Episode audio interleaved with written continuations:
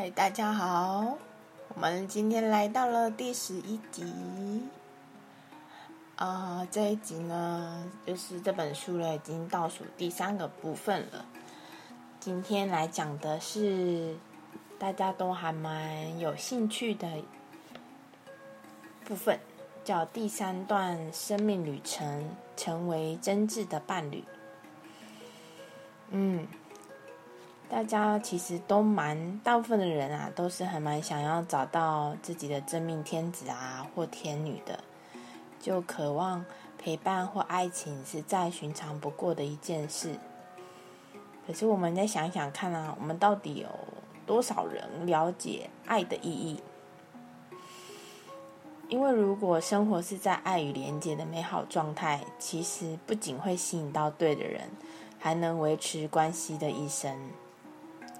倘若没有唤醒爱，即便是对的人，也当因为时间的流逝，相处久啦，然后彼此之间很多的生活中的一些摩擦啊，就会变成是错的人。对，所以在这段呃生命旅程里面，大家可以今天好好的听，呃，该如何或是怎么样的呃想法。就是成为你要要彼此之间要怎样成为彼此的真挚的伴侣，嗯，其实大家都是希望能够遇见这样的人，在他的面前呢，能够卸下全副武装。还有谁不曾就是梦想也有这样的关系，对不对？那在相处的时候，我们也不需要扮演特定的角色，或特定的样子。只需要享受在一起的快乐啊，以及对彼此深切的爱恋。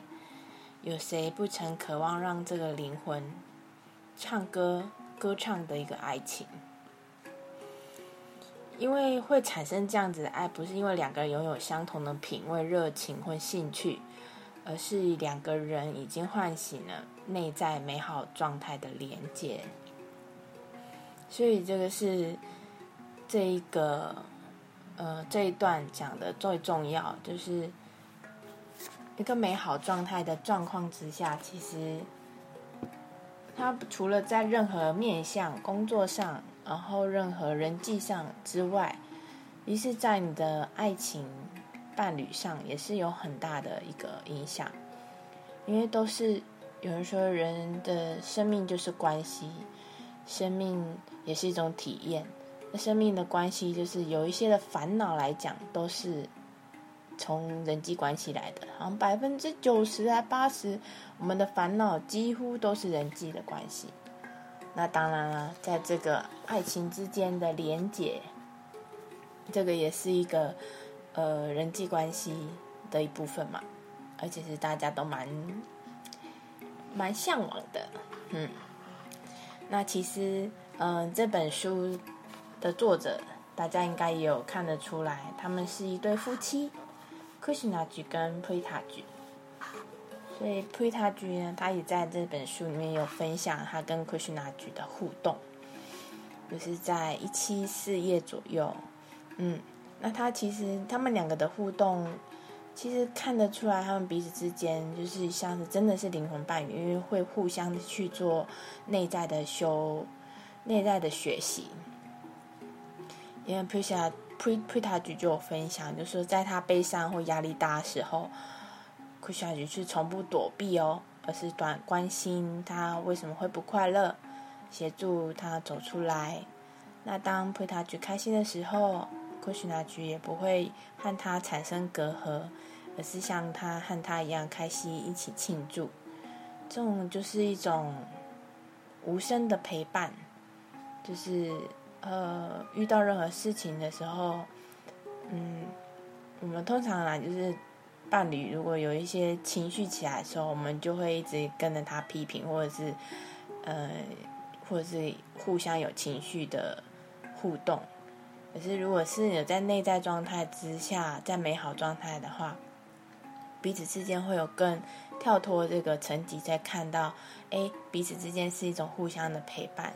那个情绪的起伏出来就不会这么的大，也不会这么多戏剧化这样子。所以他，嗯，普塔菊也有说，那就是在库什纳菊身边的时候，他总是觉得他很安宁、恬淡、轻松又自如，所以他不会期待，嗯，呃，就是库什纳菊不会期待普塔菊要扮演他特定的样子，因为他也不需要在库什纳局面前要有怎样特殊的行为举止，他就是好做他自己。所以他们彼此之间那种舒适跟连接，其实在这个连接的状况，就会影响到他的孩子。所以他们整个家庭就是感觉就是一个很恬静、很安宁，然后很轻松面对。他们还有好几个国际事业的呃老板，好像十几个，有一些电影的，在看电影的，然后也慈善单位，他们。其实可以做很多事情，他们因为他们都保持在一个美好状态，他们不会把这些能量放在太多的抱怨啊、愤怒啊，解决这些不必要的人际问题，他就把它拉回来，要朝着一个灵性愿景的目标迈进，就是对把这件事情呃一直往前驱使驱动，然后带领整个团队，所以有这样子的一个宁静的。还有这种美好的一个呃内在状态的时候，美好状态其实是可以做很多事的，嗯，所以他这样子跟家人，还有跟普塔菊、跟库夏菊，还有他女儿这样子的一个氛围，其实弥漫在就是这间学校，欧欧学院整间学校已经成为一个很自然的文化。其实我那时候去的时候，有就很感觉到这地方是很安静、很。很舒服的一个空间，然后因为是白色建筑，就感觉很庄庄重庄伟这样子，然后就是一个很让人放松的环境。那其实也许是这边的老师，还有像创办人，他们就是一直保持这样子的一个宁静状态、美好状态，所以让他们在那个环境当中，有一些就里面的老师都是。大傻局就是指导老师，所以他们都是住在那个环境当中，所以他们就会感受到在那里有家庭的一个真谛，就会觉得那边就是把它当成一个家，所以他们彼此之间的互动都是十分的自在。嗯，所以这个地方库夏普塔局就分享他的一个看见，嗯，就是可以跟大家说。然后再下一个段落呢，就是叫做拆解童话。大家应该看过《青蛙王子》嘛？那其实《青蛙王子》就是有点像是那种呃白白雪公主啊这种爱情故事一样，对不对？那这里面就说，哎，其实公主看到那个就是青蛙的时候，青蛙帮她找回金球，啊，是条件是要公主陪伴青蛙嘛？那当然就是公主不喜欢啊。可是当青蛙变成了王子，他们就一起就就就坠入爱河。在现实当中，其实你们会想想看，我们看似就是这个王子跟公主坠入爱河，可是却往往惊恐看着他们会有时候退化成粗鲁恼人的动物，有时候都不知道他们是在干什么。就是有的人就是像我们热恋期。就是互互动上都非常的完美好，可是等到彼此之间知道彼此之间的一些状况的时候，就会出现很多现在家庭的问题，家暴啊、虐待啊、然后言语暴力啊等等，这就是一种退化成粗鲁恼人动物，因为你们心智、心灵上面内在自我觉察不够，没有去学习，其实都会就会容易。呃退化成这种动物这样子，嗯，我们用动物来形容，对，就是属于受苦状态那种那种心理的状状况。嗯，那也有人说，哎，有有些人就去学佛啊，或者是去信基督啊，或是虔诚当个虔诚的呃的一个信徒这样子。嗯，这也这也不为过，这都这是一个让大家可以有一个心灵有个依归的一个好方法，然后心灵成长的好方法。像这本书，也有可能大家所身心灵也会认识欧欧学院，这也是心灵的一个好方法。可是回归到一点，就是有些人习惯捐钱，然后对师傅好，对外面的人好，或是去基嗯去教会捐很多钱，可是他们回去之后还是一样骂媳妇、虐待媳妇，或是媳妇虐待婆婆，或是呃家里呃呃呃什么先生。呃，家暴或是太太 家暴，就是那种，或是又对孩子大口大声叫骂，其实就是这种虔诚的这种这种怎么讲？你在外面学到这些东西，并没有拿来用到你的生活当中啊，你就是没有学到那个精髓，你只是学到哦，可以用钱来消弭业障的这种。念头，对，可是并没有让自己的内在去做更多的修炼。这些修炼都是在生活当中的大小事，并不是，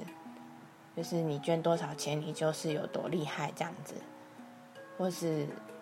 在外面让别人看到你有多厉害，你的面子很，就是挂什么什么慈善单位、慈善家之类的，其实。最重要的就是回归到自己的内在，所以不管信神任何的宗教，任何的一些信仰，最终要学到就是你自己的内在修为，而不是只是学一套却做一套。其实，嗯，又这边又延伸出来了。其实我就想到这个，我就觉得，哎，这个这个观念其实要跟大家有一些厘清，嗯。因为很多人真的就是信的教，就觉得哦，我的教比较好，你的教比较，你的宗教比较不好，就比较，哦，或者是就是刚刚我说的一些状况，你就是形式上的捐献而已，并没有实质上学习到它的精髓，其实是蛮可惜的，嗯。所以，其实，在拆解童话这边，就会让我们想想到，哎，有很多人是刚交往的新鲜感呐。不过，现实迟早会降临，会看清，呃，伴侣之间彼此之间的真实样貌，就是那种乐趣已经退掉了，嗯，就会觉得，哦，那好像他不是我的那个灵魂伴侣，我就换下一个，坚信下一个才是。你也不要有这么多的执迷，一定要。其实就是来你的所缘，你的这个缘分到你的面前，他就是在给你，你有一些功课，你彼此之间两边两者都要做的。所以通常生命就是关系，我们都相信就是，嗯，任何的关系如果是都是以人和为一个基础的话，其实是是都可以让每一段你的体验。会更圆满的，因为这都是给你的生命的考验，考验你怎么去面对，怎么去对待这样子。所以，嗯，有时候我们会遇到这些事情的时候啊，就说为什么我们原本爱的无法自拔的人，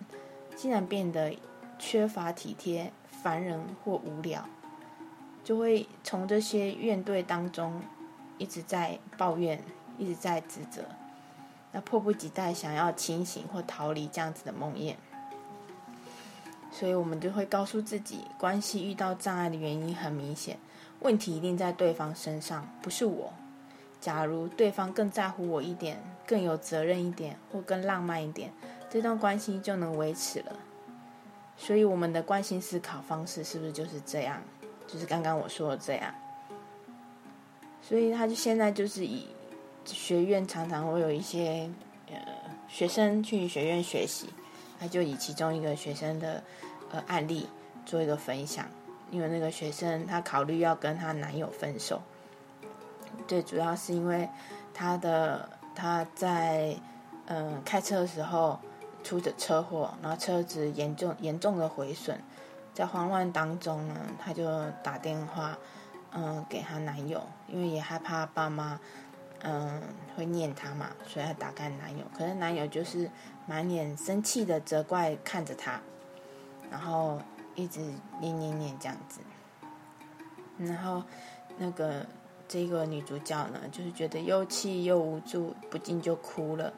就觉得她男友的迟钝跟挑剔十分的受伤，对，所以她就很想不想要继续跟他呃在一起，她想要考虑分手。其实因为她在学院学过，所以她就突然想到了一一句话：受苦状态起因于自我的执迷。嗯。因为去学院学习，真的会有一些不一样的看见，是真的。如果未来有机会的话，欢迎去印度走走。所以他就会停止当下看到了，他就知道这个是一个自己的状况，有一点像下沉的船，她找到了漏水的一个地方。所以她停止怪罪男友，开始观察自己的自我执迷的思维，所以她就发现了第二个神圣的秘密，内在的真相。嗯，就是她对于男友的方式挑三拣四，没有觉察男友当下伸出援手，只在乎自己的标准，甚至就是对方帮助她身身处受苦状态的时候，她却要跟她男友切断与他的关系。所以她对于自己这个想法震惊不已，所以就会当下看到了内在的真相，是自己处在愤怒跟失望中的自己，竟然是如此如此的愚昧。所以他们之间彼此有了连接，可是他们之间是没有连接的，就是在这个状况，他在还没看到内在真相的时候，所以根本就没有连接可言。所以她就试着闭上眼睛。试着和男友连接，感受那男友的情绪，在这状况一样，嗯，因为莫文就就是这个女主角，就是这个女生，她突然恍然大悟了，哦，原来这个有男友其实很担心她可能出事了，可是两个人体验到同样的这种焦虑，不过是表达的方式不同，她的反应是哭，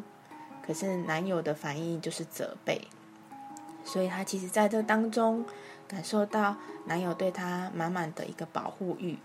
好，就是当下就有一个连接的一个感受，这样子，嗯，就像之前我我有说说到的，就是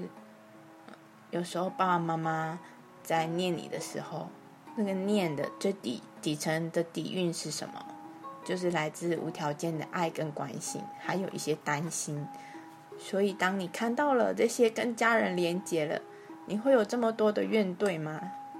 其实，就就其这些这些的内在真相，你多练习去看，你要看这些表层上的这些情绪，它的最底下带的是什么样的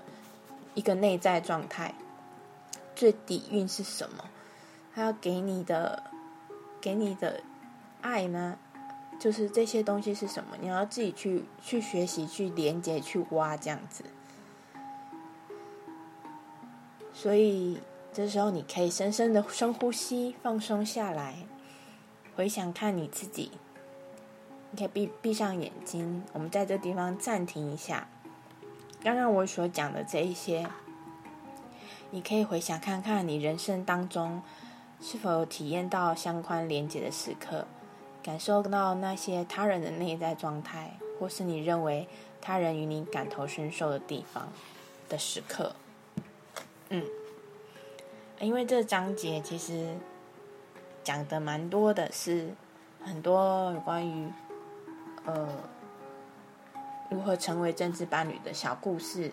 还有一些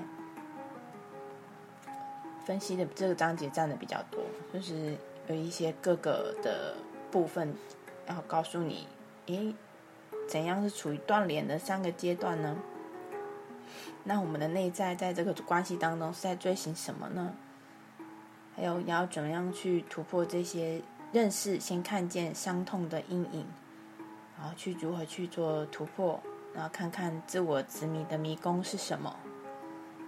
然后还有灵性愿景的之光。最后就有所谓这个的练习的静心练习，如何成为真挚伴侣的静心练习。这个章节占的分量还蛮多。如果有时间的话，可以买书来看，来看一下，就是，呃，这本，还有这个部分，如果你对于呃彼此真挚的伴侣的一个内在状态的铁成长要怎样，现在没办法去印度嘛，可以来看看书。我觉得是适合买这本书来学习，然后来练习看见。那当然，在最后的一个小故事呢，还有一个寓言，我觉得蛮可爱的，可以分享给大家。就是在第一百八十九页的那个伤痛阴影，因为它是一个印度的古老的寓言，就是说明伤痛对人生造成多大的负面影响。嗯。这个就是一个在网络上也可以看得到的故事，就是第一个人，然后会对其他人的说：“我用我的学识，我把这些骨头组成一副咕噜。”嗯，因为那四有四个好友嘛，他们是不同领域的学问的专家哦。然后四个人就碰到一对骸骨，然后第二个人说：“啊，等等，我不知道会变出什么。”那第一个人果不其然就将它变成一个动物的骨架。那第三个人说：“看啊，那用我的学识，看能把这些骨头长出血肉。”那第二个人说：“不知道我们可以变出什么耶？”那第三个人不听劝啊，又再过了变几分钟哦，变成了巨狮的肉身。然后接下来轮到第四个人喽，他说：“看呐，运用我的学识，看能不能让狮子起死回生。”第二个人再次阻阻止了第四个。是说对，可是对方就不听他的话，于是第二个人爬上高耸的树木，为了求自保。第四个人马上让狮子起死回生的那个刹那，狮子一跃而起，不到一分钟，把这三个知识渊博的傻瓜直接都杀死了，吃掉了。有时候就是聪明，真的不等于有智慧，而且有时候造成杀伤力最大的都是知识渊博的人。